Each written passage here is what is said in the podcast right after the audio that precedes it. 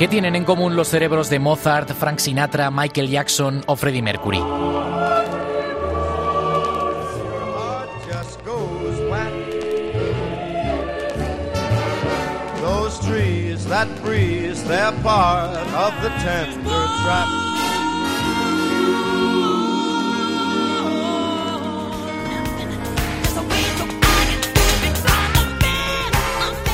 Quizás solo pienses que estos nombres solo coinciden en su gremio, el mundo de la música, pero todos estos genios, cada uno en su época y momento, tuvieron una capacidad más allá de lo normal, solo disponible para unos pocos privilegiados. Te hablo del oído absoluto.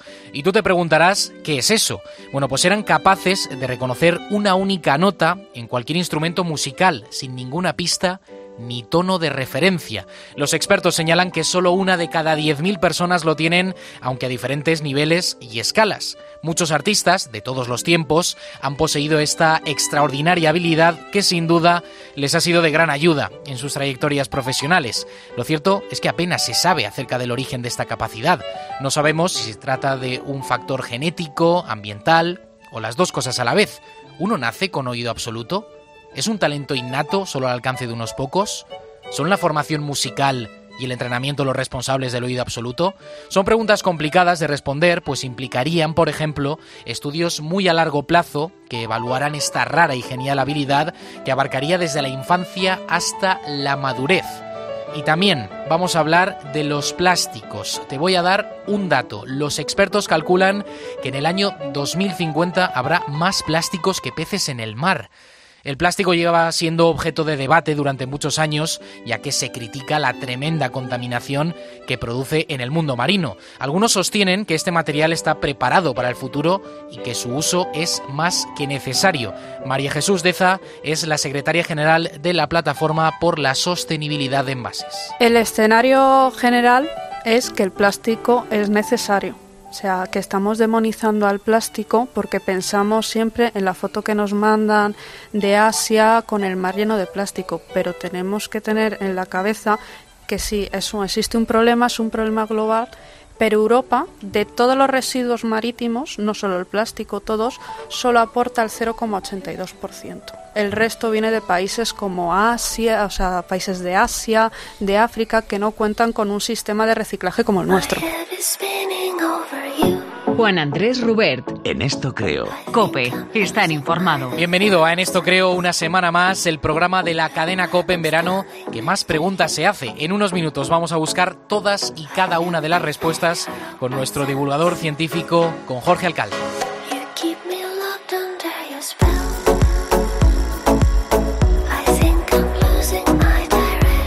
¿Tú sueles hacer deporte en verano? ¿Sales por la mañana, por la tarde, antes de que anochezca para evitar el calor? Te voy a presentar a Rafa. Tiene 25 años y desde hace 5 es aficionado al running. Y es que no puede vivir sin él. Y el verano es una de las épocas en las que más le gusta salir a correr, pero aprovecha para hacerlo bien temprano, antes de que el sol empiece a pegar fuerte. Es importante saber cuándo salir, porque obviamente a medida que, que haces ejercicio también vas gastando de tus recursos, necesitas estar hidratado, entonces con el calor que hace en verano es mucho mejor eh, salir a primera hora de la mañana cuando todavía eh, no está pegando el sol tan fuerte, cuando todavía hace un poco de fresco y no te va a afectar el sol en, todo su esplendor como podría ser a mediodía. El calor influye y mucho y no es aconsejable exponerse al sol durante determinados momentos del día. Podríamos sufrir riesgos graves para nuestra salud. Enseguida vamos a buscar las respuestas en la consulta del doctor Esteban Pérez Almeida. Riesgos que también hay que evitar cuando estamos practicando uno de los deportes nacionales del verano, tomar el sol. ¿Y tú? ¿Te aplicas bien la crema? ¿Cuánto tiempo antes de exponerte? No te vayas muy lejos, que nada, lo vamos a ver con nuestro doctor de cabecera. En esto creo.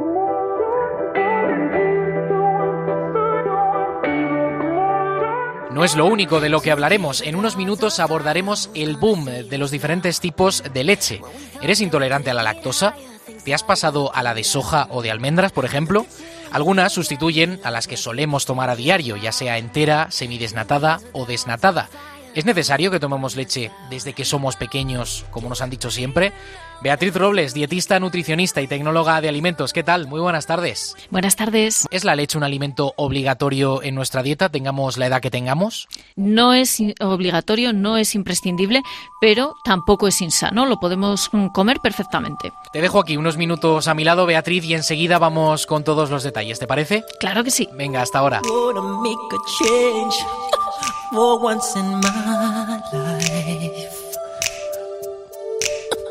It's gonna feel real good. Gonna make a difference. Gonna make it right. As I turn up the collarbone, my favorite winter coat. This wind is blowing my mind. Mozart tenía un don, Frank Sinatra tenía un don, Michael Jackson tenía un don. Freddie Mercury tenía un don. Todos ellos tenían en común una característica al alcance solo de un genio. Te hablo del oído absoluto. Por eso tienen un hueco en lo más alto del mundo de la música. ¿Y tú? ¿Serías capaz de reconocer una nota musical de cualquier tipo de instrumento sin que te den pistas? El cerebro de las personas con oído absoluto es diferente, según una investigación realizada en Estados Unidos y Canadá. Sus autores mostraron que estas personas tienen una corteza auditiva mayor que aquellas que no han sido dotadas de esa extraordinaria capacidad. Además, esta superficie adicional parece dedicarse a procesar una banda de frecuencias más amplia de lo habitual. Jorge Alcalde, director de la revista Cuo y divulgador científico en la cadena COPE. Muy buenas tardes. Muy buenas tardes, ¿qué tal? ¿Qué entendemos exactamente por el término oído absoluto, Jorge? Bueno, es la capacidad de identificar una nota musical sin ningún tipo de, pista previa. Eh, las personas que tienen cierto oído musical, pues podrían repetir una nota. Pues, eh, tocas, por ejemplo, en un piano, una guitarra, un la, y ellos son capaces de simplemente escuchándolo, repetirlo. Y por, por lo tanto tienen cierta capacidad de cantar canciones y de reproducirlas eh, con, facilidad. Son lo que decimos, este, este, chico, esta chica tienen oído musical, pero eso no es oído absoluto, porque hace falta haber oído previamente la nota. Los que realmente tienen oído absoluto, los que son auténticos sabios, son personas que sin oír previamente la nota la pueden reproducir. Dame un la y cantan exactamente un la. O leen en, el pentagrama la y son capaces de reproducir ese sonido exactamente. O escuchan una nota y sin que nadie les diga nada le dicen esto es un la. Esa capacidad que tienen muy pocos pues es la que plantea la diferencia entre simplemente alguien con buen oído musical, alguien que puede cantar más o menos bien y un auténtico genio. ¿Esto, Jorge, eh, se debe solo a formación musical o se puede entrenar de alguna manera? Bueno, es, es principalmente se debe a condiciones innatas. Mm, de formación propia del cerebro y del sistema auditivo. De hecho, hay muchas personas que tienen oído absoluto y no tienen ni idea de música. No es simplemente formación musical. Por ejemplo, se da entre algunas personas que tienen algún síndrome del espectro autista. Personas autistas que no saben tocar el piano, no saben tocar la guitarra, a veces incluso no saben una canción porque no pueden retenerla, pero tienen oído absoluto. Es decir, que es algo que depende de la estructura interna del cerebro. Es obvio que si uno tiene un buen oído musical y lo entrena mucho, podría llegar a asimilar, a simular el oído absoluto, podría llegar a reproducir notas de manera espontánea. Pero en el fondo tiene que haber una dotación genética, un, don, que quien lo tiene, lo tiene y quien no, no. O sea, que no hace falta ser Freddie Mercury o Michael Jackson, por ejemplo, para tener esta capacidad, ¿no? Claro, para, para ser capaz de reproducir, de repentizar una partitura y reproducirla y de cantar y de tener una melodía en la, en la cabeza y luego poderla repetir, no para tener oído absoluto hace falta nacer con él. Y claro, es lo que tenía Freddie Mercury, o lo que tenía Mozart, eh, o lo que tenía Elton John, que no tenemos todos los demás seres humanos. O sea, que una persona que no tiene nada de oído musical, estamos hablando ahora, Jorge, o no toca ningún instrumento, o es directamente ajena a todo este mundillo, pues puede nacer perfectamente con el oído absoluto. ¿no? Podría. De hecho, muchas veces eh, la capacidad está antes que la habilidad. hay niños o niñas que demuestran tener esa capacidad y al final terminan siendo músicos, como es lógico, porque aprovechan esa capacidad. Pero no ha sido una consecuencia del entrenamiento musical, sino que ha sido justo lo contrario, que han terminado entrenándose para ser músicos porque ya tenían innatamente esa cualidad. Es como si naces pues con una musculatura prodigiosa y terminas dedicándote al deporte, aunque luego entrenándolo todavía tu musculatura es aún más prodigiosa, pero tú ya habías nacido con esa dotación previa. Si te parece, Jorge, cambiamos de tema porque quería hablar eh, contigo también del tema de los plásticos, algo que en verano quizá tiene más presencia que en otras épocas del año por el tiempo que pasamos en la playa, en las piscinas, vamos, fuera de casa, ¿no? Al aire libre. Vivimos más rodeados, por ejemplo, de botellas de plástico. En un minuto te pregunto por ello. Sabes que en este programa tú pones las respuestas, eh, las explicaciones acertadas y Elena Grandal los datos. En datos, en datos, en datos. Cada segundo se consumen en el mundo 20.000 botellas de plástico. ¿Cuándo ha sido, por cierto, la última vez que has tenido una entre tus manos? Una botella de plástico puede tardar en desaparecer mil años y una bolsa, de esas que usas para hacer la compra, por ejemplo, tarda en degradarse 150 años. La producción de este material comenzó en 1950 y hasta la actualidad se han fabricado alrededor de 8.000 millones de toneladas de plástico, o lo que es lo mismo, el peso de unos mil millones de elefantes. Durante años el plástico ha copado nuestras vidas, tu vida en realidad, y como consecuencia de la irresponsable acción del ser humano, el fondo marino se ha convertido en un vertedero.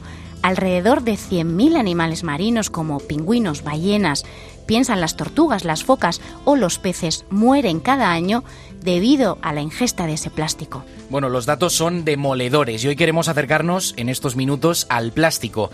Jorge, ¿de qué material está hecho el plástico? Bueno, de muchos materiales porque el, plástico no es un solo material, es un grupo de materiales. Y mm, es un grupo de materiales poliméricos que se llama. Esto quiere decir que han sido eh, modificados, estructurados para que las, los átomos que lo conforman pues tengan una cadena muy larga, y una cadena polimérica, y, por lo tanto tengan esa estructura tan difícil de destruir. Eh, pueden proceder de, pues, desde hidrocarburos, buena parte de los plásticos que, que, tenemos pues, proceden directamente del petróleo, aunque ya hay polímeros, pues, incluso extraídos de vegetales, polímeros sintéticos generados en el laboratorio, pero la mayoría de ellos tienen esa estructura interna molecular que les hace con muy largas cadenas, por lo tanto muy difícil de destruir y por eso lo hacen tan perjudicial para el medio ambiente. Hablamos, eh, por ejemplo, Jorge, de una botella de agua. ¿Por qué mm. ese plástico es eh, perjudicial para el medio ambiente? ¿Cómo daña a lo largo del tiempo? De muchas maneras. Primero porque eh, puede tardar centenares de años en ser destruida. incluso los plásticos biodegradables, que se llaman biodegradables porque se degradan por la naturaleza, también tardan muchísimos años en hacerlo, en algunas ocasiones, con lo cual están presentes, su impacto está presente durante muchos años. Después porque puede generar un impacto eh, visual, evidentemente, en los entornos, pero el principal problema es que estos plásticos, plásticos según se van degradando a lo largo de las de los décadas, a veces de los siglos, generan pequeñas partículas, microplásticos, a veces invisibles, que son arrastrados por los ríos, por la lluvia, hasta las costas y hasta los mares y terminan depositados en el océano. Hay verdaderas islas de microplásticos, millones de toneladas de plástico en formato de micropartículas invisibles, pero que todas juntas generan un problema ambiental muy severo. ¿Cuáles eh, de los plásticos que usamos a diario habitualmente son eh, los más perjudiciales para el medio ambiente? Los, más antiguos, los, los, que tienen más de 10 años de existencia, que han sido producidos por, por, cadenas de fabricación que no seguían los estándares de biodegradación, pues evidentemente hay, muchos de esos que empiezan por P, el, PVC, el PET, el poliestileno, el, el poliuretano, son, son plásticos que se utilizaban antes mucho en la industria, incluso en los envases, que se han ido sustituyendo por plásticos más reciclables, pero que todavía están presentes. Si un pez eh, se come un, trozo de plástico, eh, ¿le afecta y en qué grado? dependiendo de qué tamaño. Evidentemente hay peces que mueren directamente por la ingestión de un trozo de plástico, porque se ahogan, porque el aparato digestivo colapsa, peces, aves marinas, animales eh, de todo tipo. Pero el consumo de esos microplásticos, esos que no se ven y que entran dentro del, organismo de, del animal con su, el consumo habitual de agua o de alimento, sí tiene un efecto a mayor largo plazo. Ya se han descubierto en el torrente sanguíneo de pescados que todos consumimos, en el aparato digestivo de pescados que consumimos, grandes cantidades de estos microplásticos e incluso ya se han descubierto en nuestro torrente sanguíneo. El ser humano ya también ha adquirido esos microplásticos, bien porque los consume a través del consumo de peces, que no está tan claro, o bien porque directamente nosotros nos los comemos. Nos los comemos porque los alimentos que envolvemos en plástico eh, también depositan ciertos residuos que terminamos ingiriendo. Claro, llegados hasta este punto, Jorge, eh, ¿qué alternativa de consumo tenemos al plástico? ¿Se puede sustituir por otro material que sea menos perjudicial? Mm, se podría a largo plazo, pero es muy difícil. Hay que tener en cuenta que los plásticos han invadido nuestra vida. Cuando hablamos de plástico no solamente estamos hablando de los envases de plástico, de las botellas, de los envases de los alimentos, que es que casi cualquier cosa, un teléfono móvil tiene componentes de plástico, el micrófono por el que estamos hablando, el coche, los cubiertos que utilizamos para comer, la ropa, las microfibras de plástico de la ropa ya se han producido, se ha descubierto también que, que producen una contaminación importantísima en los mares porque al lavarlos en la lavadora se desprenden y terminan yendo al mar. ¿Hay alternativas? Los polímeros naturales, los polímeros vegetales, pero todavía no están suficientemente desarrollados. Sustituir el plástico por papel, evidentemente, pero no tenemos capacidad suficiente de producción de papel para sustituir el plástico. Así que es un problema gordo que la comunidad científica está muy interesada en él, pero que la solución no se ve a corto plazo. Pequeños parches se pueden poner y todo lo que limitamos el consumo de plástico, bienvenido será, pero una sustitución global, a escala global, de todos los plásticos que utilizamos por otro elemento que sea menos contaminante, porque, por ejemplo, si sustituimos por papel, las tintas del papel a veces terminan siendo más contaminantes que el propio plástico. La solución no es fácil. Da la sensación de que eh, se demoniza demasiado al plástico, ¿no? Eh, que escuchamos, eh, sobre todo, asociaciones, ONGs que, que critican el, uso excesivo que se hace del plástico, pero realmente sin plástico ahora mismo tampoco... No podríamos vivir. la, la civilización contemporánea es civilizada porque ha utilizado ese tipo de materiales que nosotros mismos hemos creado.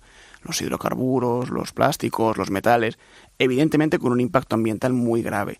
¿Se demoniza en exceso? Bueno, es que es muy malo el plástico. O sea, el plástico realmente es un problema mm, ambiental muy grave hoy en día, posiblemente el principal hoy, hoy en día, y al que hay que tener mucho, prestar mucha atención. Pero la realidad, si tenemos que ser honestos, y en este programa hay que ser honestos y decir lo que conocemos de verdad, la realidad es que la alternativa no existe. Y por lo tanto, pues estamos en un problema. No, no podemos vivir sin plásticos hoy en día. Por concienciar un poco, Jorge, ya para terminar, ¿cómo mm. podemos hacer cada uno desde nuestras casas o nuestros negocios para mm. evitar que se cree y a la vez se malgaste tanto plástico? Bueno, lo fundamental, lo que sí podemos hacer es reciclar el plástico, es eh, no tirar el plástico a cualquier sitio. Cuanto más plástico nosotros del que consumimos podamos devolver a la cadena industrial mediante el reciclaje, menor impacto estaremos generando en nuestras vidas eh, sobre el entorno. Así que el reciclaje. ¿Podemos intentar consumir menos plástico? También, pues evidentemente ya sabemos que hay infinidad de estrategias y muy útiles de sustitución de bolsas de papel para que no se use el plástico, de las pajitas, por ejemplo, eh, de los refrescos, pues con materiales que se autodestruyen, que no son plásticos. Fíjate que una de las principales fuentes de contaminación del plástico son los palitos de los globos de los niños estos palitos blancos al que se ata el globo, pues estos hay millones y millones de toneladas de palitos de estos tiradas al año en el mundo, porque es el típico producto que cuando se usa se tira donde sea. Y eso, bueno, en vez de reciclarlo, en vez de tirarlo en un, en un contenedor de plásticos, el niño juega con el globo, se pincha el globo y ahí se queda el palito. Parece una tontería, pero esto ya los científicos han detectado que es una de las principales fuentes de contaminación. Esas prácticas se pueden limitar, evidentemente. Otra cosa es que a escala industrial se pueda evitar el consumo de plástico. Hay que ver la de cosas interesantes que descubrimos aquí con Jorge Alcalde, el director de la revista Cuo y divulgador científico en la cadena COPE. Jorge, muchas gracias por aportarnos luz una semana más. Ha sido un placer, como siempre. Hasta otra. Hasta luego. En resumen. 1. El oído absoluto es la capacidad de identificar una nota musical sin ningún tipo de pista previa. 2. Este fenómeno se debe mayoritariamente a unas condiciones innatas de cómo se ha formado el cerebro y también nuestro sistema auditivo. 3. En cuanto al plástico, los más perjudiciales para el medio ambiente son los más antiguos, los de más de 10 años de existencia. 4. Hay verdaderas islas de microplásticos, millones de toneladas invisibles que generan un problema medioambiental muy severo. En esto creo.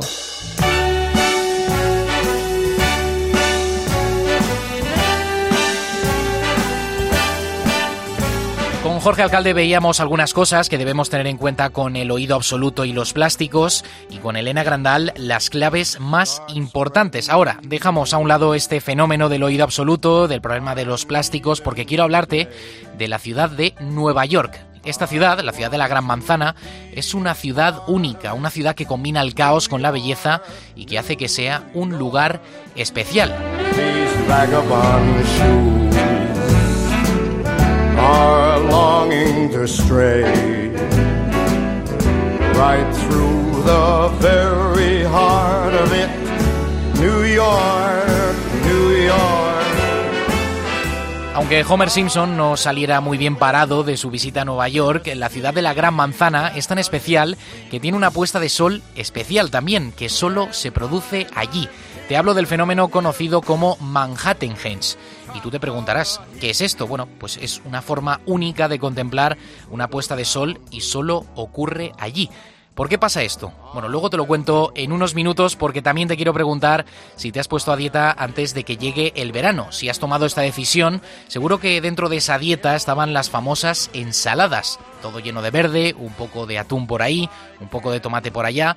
Está muy bien, pero tienes que tener mucho cuidado. Las ensaladas pueden convertirse en tu enemigo para perder peso si empiezas a añadir cosas que se salen de lo sano o poco calórico. Y es que muchas veces nos venden una ensalada que tiene de todo menos ensalada precisamente. Para eso, pues te comes una buena paella, la disfrutas de verdad y encima puede que hasta engorde menos que esa ensalada llena de trampas calóricas. A través de nuestra nutricionista Beatriz Robles vamos a descubrir cuál es la ensalada perfecta y nos va a dar algunos truquitos para no excedernos con esta comida.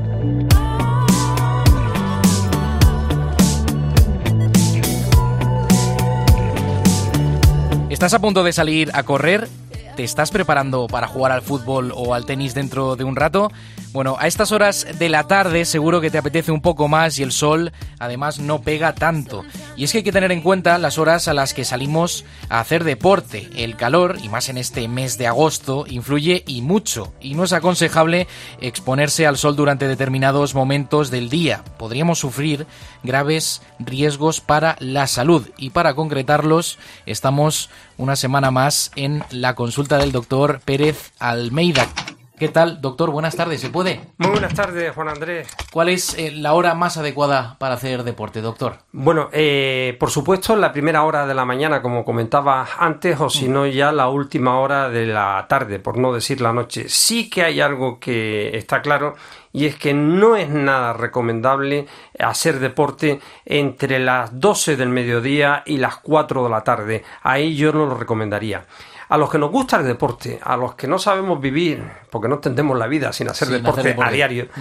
eh, nos gusta, nos suele gustar mucho la primera hora de la mañana. Eh, Hablamos de primera hora, 7, 8 de la mañana. O antes, o antes. Incluso. Es que, claro, es que. Eh, pero madrugar tanto en verano, doctor, para hacer deporte. Pero ¿sabes lo que pasa? nosotros nos tenemos que mirar en nuestros ancestros. Mm. antropológicamente, eh, nosotros tenemos un reloj que es el reloj biológico. Ese reloj biológico eh, depende del estímulo lumínico, de la luz que llega. Y ahora eh, a las seis y media de la mañana ya es de día y entonces a esa hora tu organismo cuando te lo está pidiendo. Claro. Es, en invierno sería distinto. En invierno no te diría que ni de broma. A esa hora, a esa hora, o a las 7, a las 8, a las 9, a las 10, para que no me llamen que soy un exagerado.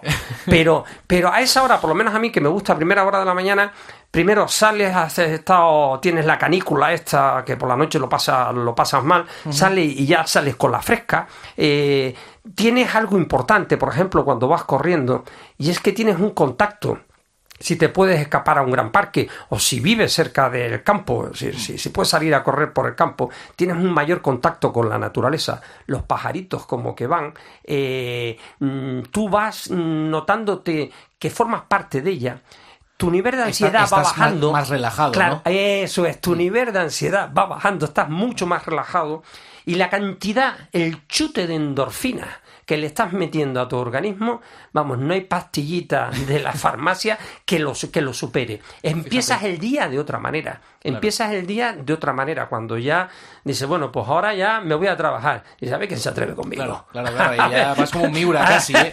que se atreve conmigo. Has regulado todas tus funciones orgánicas antes, antes de. Mm, eh, estas horas, eh, doctor, eh, tienen que ser para cualquier tipo de deporte, ¿no? No solo el running, ¿no? O sea, si queremos jugar a fútbol, también tiene que ser a las 7 de la mañana o Mm. podemos jugar a, a las 12. Bueno, a las- ahí- ahí depende si encuentras equipo para que si encuentras Bueno, si más tenemos la- que- si tenemos la cuadrilla que está dispuesta a sufrir. Si la cuadrilla está dispuesta a sufrir, por supuesto que sí. Pero cuando ya hablamos de, de deporte de equipo como, como, como el fútbol, pues se suele hacer por la tarde. ¿Por qué? Porque, porque es cuando ya toda la cuadrilla dice, pues mira, nadie se quedó en la cama, nadie... Pero ahí sí que sería importante hacerlo siempre después de las 5 de la tarde. Desde luego, entre las 2 y las 4 no. Tú hablabas antes de complicaciones o consecuencias. Sí. Eh, yo hablo de muertes. Es decir, todos los años tenemos muerte por este motivo. Ya, y eh, hay muchos niños, doctor, que, que ahora están de campamentos, están disfrutando también de vacaciones y demás. Eh, lo recomendable es esto, ¿no? Que por favor, que no hagan ejercicio en esas horas tan extremas. Totalmente, pero yo diría, y entrecomillado, que estos campamentos de verano para los chavales se han profesionalizado, y ese es el entrecomillado, Sí. se han profesionalizado muchísimo más. Y no se les ocurre a los organizadores. Si te das cuenta, a esa hora del día lo que se programan son actividades acuáticas. Sí, que eso sí, sí, decir, eso puede Claro, si es en el agua no... Claro, eso puede... En este caso, ahora me ha, me ha- me ha dado una idea esto, eh, eh, para hacer natación, ahí no importa la hora, si estamos... No, lo que tienes que hacer, por ejemplo, eh, si nada, lo que tienes que hacer es tener una buena protección solar. Y yo sé que después vamos a entrar en ello porque Sí. hay mucha gente que va y te dice, eh, bueno, es que he estado nadando y me he quemado, claro, porque has estado, si te gusta nadar mucho y has estado una hora y no tenías en la espalda, pues vas y te quemas. Bien, esto por un lado. Y después hay otro tema, y es que hay muchos que piensan que porque estamos en el agua no sudamos. Mentira. Mira, eso es uno de los grandes mitos que podemos... es mentira. eh, derrumbar Claro, aquí. Tú estás en el agua y si te gusta la natación y si te gusta el ritmo, vas a estar sudando. Entonces te Claro. tienes que hidratar también. Qué sobre bueno. todo cuando sales. Bueno, hablamos eh, del sol a la hora de hacer deporte o ejercicio y ahora quiero, doctor, que hablemos, lo hemos hablado hace un minuto, del sol para el ocio. Riesgos que también hay que evitar cuando estamos practicando uno de los deportes nacionales del verano, que es tomar el sol. Siempre se ha dicho, doctor, que la piel tiene memoria y que hay que tener mucho cuidado cuando estamos eh, tomando el sol. Eh, doctor, ¿qué es esto de que la piel tiene memoria? Pues sí, como el gran elefante, que nunca se olvida de aquel que le dio el primer achuchón, ¿no? Eh, exactamente igual. La piel sabe eh, que tú te quemaste cuando era pequeño, te quemaste después cuando era adolescente, pues tiene, porque tiene un quemamómetro, por decirlo Sí, así. sí, es decir, sí. ahí va acumulando, va a más. Y ese quemamómetro donde se va acumulando llega a un nivel en donde dice hasta aquí, Hasta y aquí a partir de, de ahí es como la, la gota que, com- que colma el vaso de agua. A partir de ahí empiezan las consecuencias. Y las consecuencias en la piel siempre van por trastornos relacionados con el mundo del cáncer, de la oncología. Entonces, esto está más que visto, entonces Mm. ahí nos tenemos que, que proteger. Eh, bien, cuando hablamos de protegernos tenemos que hablar de las cremas solares. Eh, y en estas cremas solares no todas valen. Porque si tú me dices te vas a poner una protección 15, una... Claro. Eh, yo creo que la crema solar tiene que estar por encima de 30. Personalmente siempre recomiendo 50 de, de protección. 50 digamos que es la extrema, ¿no? La- O sea, la más... No, no, después todavía, después, tienes una en donde mucho más. Tú no has visto algunos chavales que cuando estás en la playa parecen Badurraos Robocop. completamente, sí. Lo veas así con platea. Sí, sí, sí, sí. Eh, porque se pone esa que es total. Claro. esa es la, es la total. Pero poniéndote la que te ponga, desde luego ya recomiendo que por encima de 30 tienes que tener en cuenta una serie de factores absolutamente fundamentales. El primero, la crema no es para que te la pongas cuando llegas a la playa o a la piscina a las 11, 10 de la mañana, 10 y media, 11 cuando quieras y te olvides de ella. Eh, la crema tú la pones sobre tu piel y se va absorbiendo, pero por otro lado, como te estás bañando también se va quedando ahí. Entonces te tienes que poner esa crema, tienes que repetir cada dos horas. Esto Ah, cada dos horas. ca- O sea, ca- no es me pongo yo la crema no, y no, ya no, está, no, no, no, cada, cada dos horas. Es- esto es algo absolutamente eh, fundamental. Y después también comentar algo en relación con, con, las cremas. Y este algo es un artículo que ha salido hace dos meses, generó una gran polémica. Eh, bueno, pues eh, hay una organización en Estados Unidos, la FDA, que es la que regula todos los medicamentos para farmacia y todo esto allá, que encargó pero porque así se requería en aquel momento un estudio sobre las cremas solares y ese estudio se hizo con muy poca gente, veintipico personas, eh, y ese estudio decía que se absorbía lo que era la, protección, lo que se le pone para la protección, lo absorbía el organismo y llegaba a la sangre.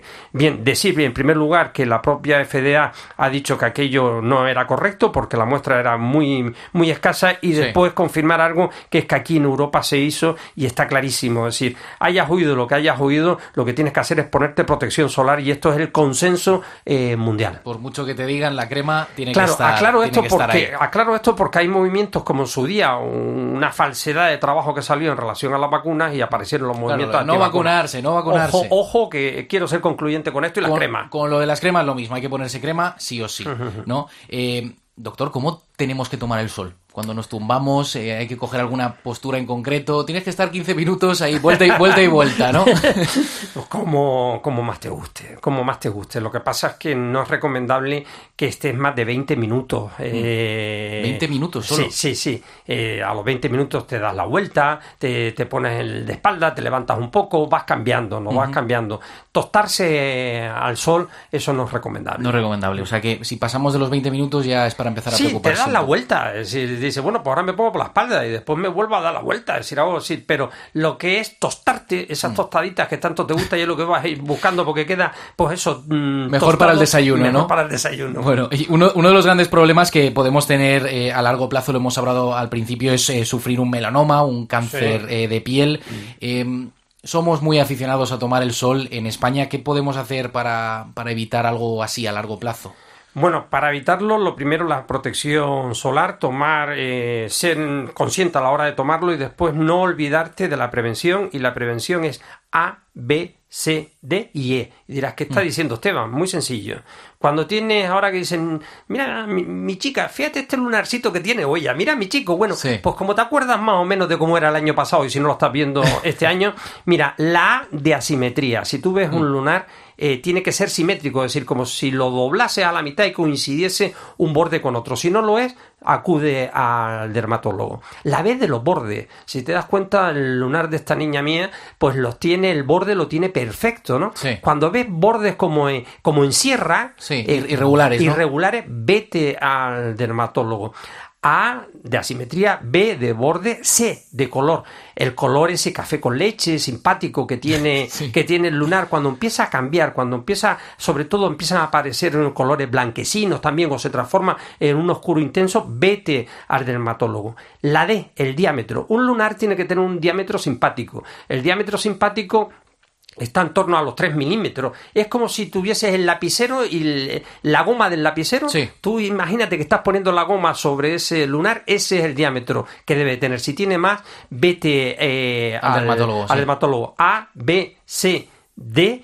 Eh, a, B, C, D y E. La, la, evolución. evolución. La evolución. Es sencillo tú ves cómo va evolucionando y si cambia, si ves que algo raro, vete al dermatólogo. Con esto el diagnóstico preventivo FETEN para el melanoma y lo tienes que hacer tú, no dermatólogo. Pues nos apuntamos este pequeño abecedario de salud para tomar el sol. Eh, doctor Esteban Pérez Almeida, muchas gracias por atendernos en su consulta como cada semana y espero que nos resuelva más dudas de cara a la semana Las que, quieras, es un placer estar aquí contigo. Lo mismo digo, doctor, hasta luego.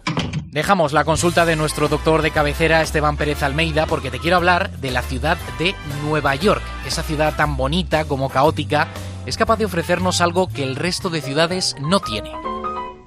Capítulo primero. Él adoraba Nueva York. Nueva York era su ciudad y siempre lo sería. Y para los que adoran esta ciudad deben saber que allí existe un fenómeno conocido como Manhattanhenge. Y tú te preguntarás, ¿qué es esto? Pues bueno, es una única forma o una forma única de contemplar una puesta de sol y solo ocurre en esta ciudad, en Nueva York. ¿A qué se debe? Luego te lo cuento y en unos minutos también te contaré más curiosidades. Vamos a hablar con el escritor y premio Planeta Javier Sierra como cada semana y le vamos a preguntar acerca de una efeméride muy pero que muy especial. ¿Te suena eso de un pequeño paso para el hombre, un gran paso para la humanidad?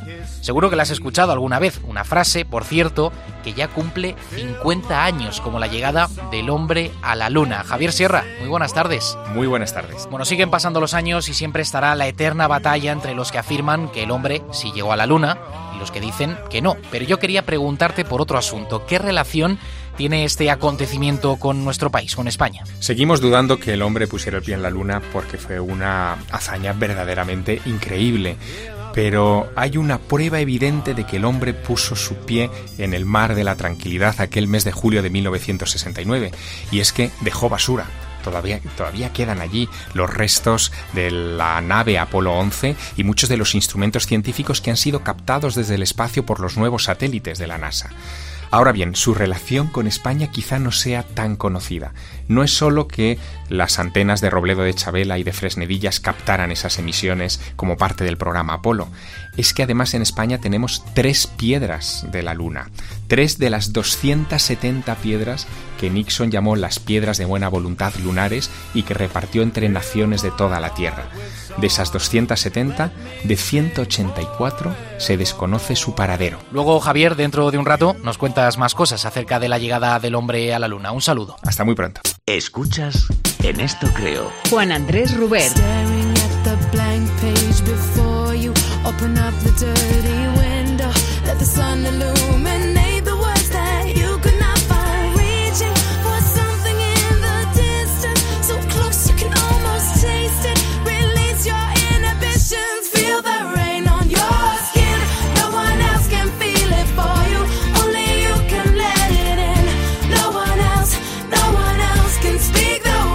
Para algunos eh, su ingesta es milagrosa. Dicen eh, que les ayuda a adelgazar.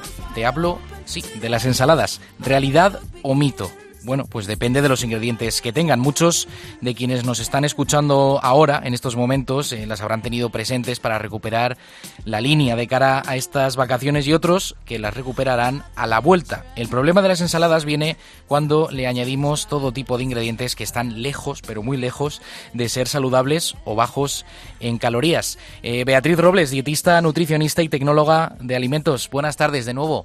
Buenas tardes, Juan Andrés. Bueno, eh, asentías con la cabeza mientras eh, hablaba, las ensaladas engordan dependiendo de lo que le echemos dentro, ¿no? Claro, las ensaladas, si por ensalada consideramos los vegetales crudos que, se pueden comer como acompañamiento, es genial. Pero si por ensalada entendemos una ensalada César con eh, sucedáneo casi de pollo rebozado y una salsa, pues ahí ya no podemos esperar que tenga ninguna propiedad saludable. El añadir verde a algo que no es saludable no lo va a hacer saludable. ¿Y qué es lo que no debemos echar a una ensalada, por, por concretar, Beatriz? Claro, pues mira, por ejemplo, eh, bacon, otro tipo de carnes procesadas, carnes de mala calidad, por ejemplo, el fiambre de pavo, que es muy típico echarlo y en realidad la mayor parte, eh, bueno, una parte es carne, pero gran parte es fécula, es decir, patata, sucedáneos de queso, eh, todo este tipo de, productos que son ya de por sí poco recomendables porque son productos ultraprocesados o porque son carnes procesadas que tendríamos que bajar el consumo, ese tipo de, productos deberíamos evitarlos en las ensaladas precisamente para no estropear las propiedades que tienen esas verduras. Claro. Em, y poniendo, digamos, eh, productos o alimentos que sean eh, aconsejables eh, en una ensalada, o sea, vamos a, a, lo positivo, ¿no? Hemos hablado de lo que no podemos echarle. ¿Qué es lo que podemos echarle a una ensalada para que sea perfecta si queremos cuidar nuestra línea? Claro. Claro, pues podemos echar un montón de cosas. Todo lo que se nos ocurra saludable eh, se lo podemos incorporar a la ensalada. Por ejemplo, eh, frutos secos, mm, atún eh, o otro tipo de, pescado en conserva, mejillones. Mm, todo, bueno, por supuesto, todo tipo de productos de, de origen vegetal, tofu, lo que se nos ocurra, lo que se nos ocurra siempre que sepamos que ese producto es saludable ya de entrada, entonces lo podemos añadir.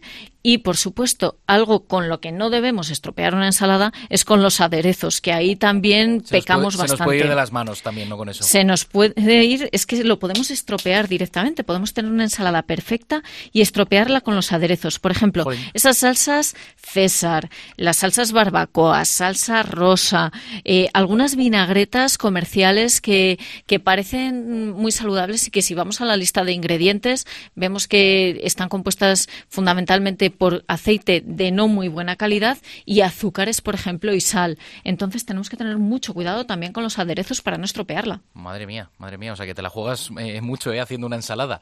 Depende de lo que le eches. En realidad nos la jugamos cuando intentamos innovar, porque eh, si utilizamos el aceite de oliva virgen extra y el vinagre de toda la vida, al final estamos optando por la mejor de las opciones y por la más saludable. Bueno, y la ensalada, Beatriz, ¿qué es mejor comerla a mediodía o mejor por la noche?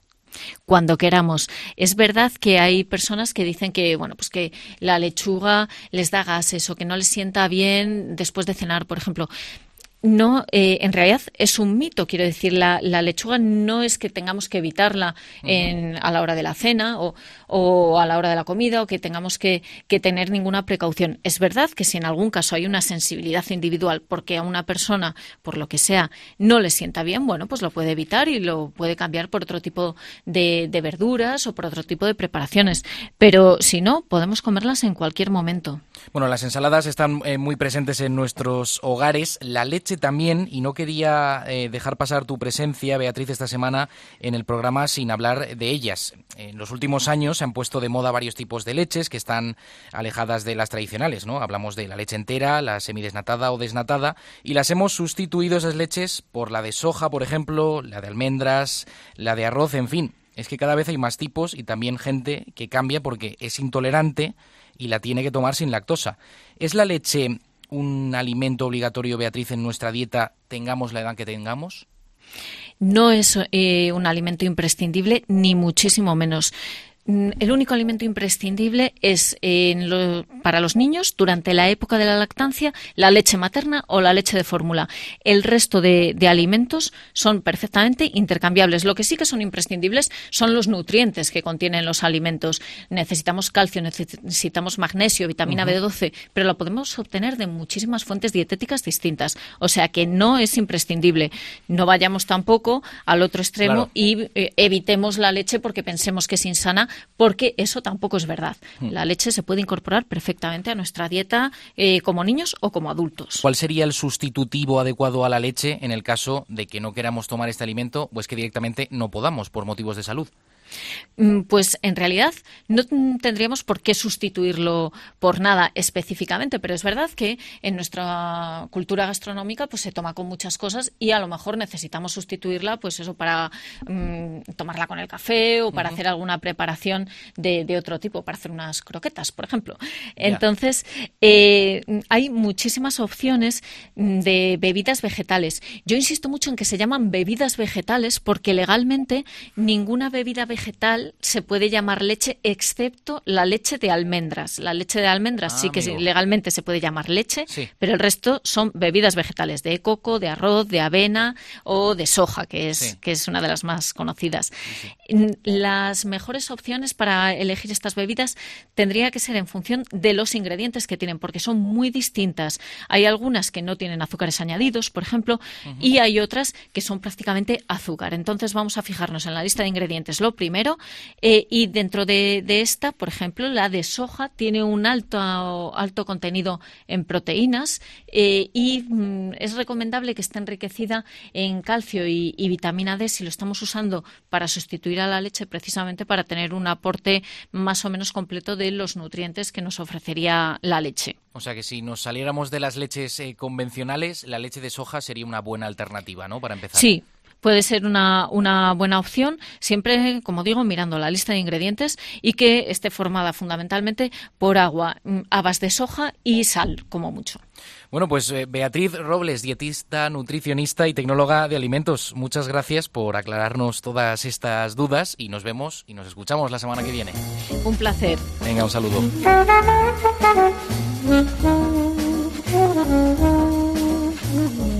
Estamos terminando el programa y como siempre hablamos de pequeñas curiosidades, de descubrir cosas que no sabíamos o que habitualmente no paramos a pensar en ellas. Por ejemplo, vamos a hablar ahora de una de las ciudades más importantes del mundo, de Nueva York, y de un fenómeno que tiene lugar precisamente en esta ciudad, en la ciudad de la Gran Manzana y que es conocido como el Manhattanhenge.